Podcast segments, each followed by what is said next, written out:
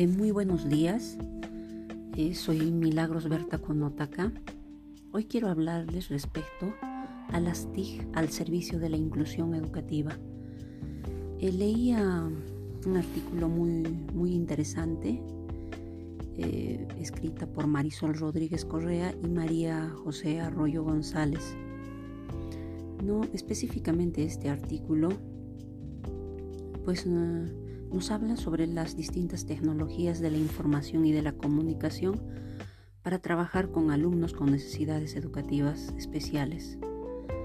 No, eh, ellas parten en primer lugar respecto a qué se entiende por inclusión educativa, ¿no? que es el objetivo alcanzar por todo el alumnado.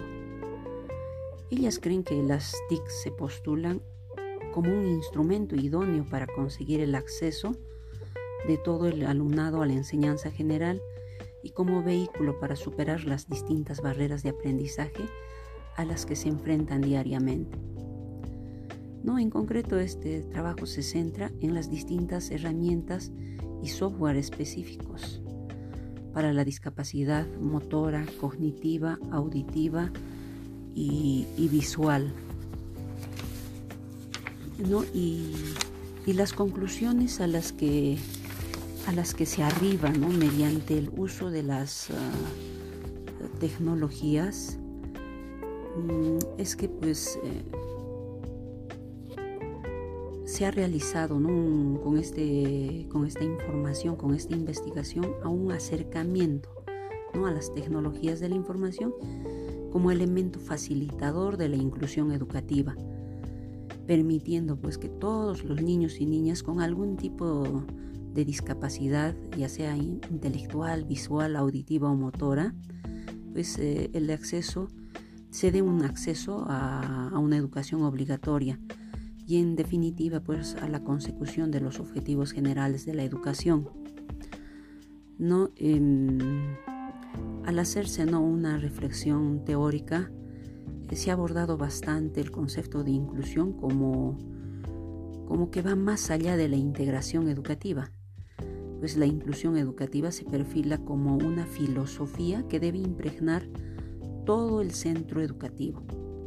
¿no? Eso significa que eh, tiene que estar presente en la cultura educativa que se crea en la institución escolar, intentando que todos se sientan partícipes en los proyectos educativos, hagan uso de estrategias y proyectos de aprendizaje. En definitiva, entonces las TIC se perfilan como instrumentos idóneos para dar respuesta a las necesidades educativas para las personas con barreras de aprendizaje. En este artículo en concreto se han centrado en las herramientas educativas para trabajar la discapacidad intelectual, motora, auditiva y visual. En definitiva, lo que los distintos instrumentos que se comentan en este artículo están permitiendo ¿no? la participación del alumno con necesidades educativas especiales en distintos contextos educativos en los que mm, de otro modo no tendrían acceso. Otra ventaja sobre la que mm, han insistido es cómo estas tecnologías permiten la promoción y el desarrollo de alfabetizaciones múltiples y en definitiva de aprendizajes constructivos.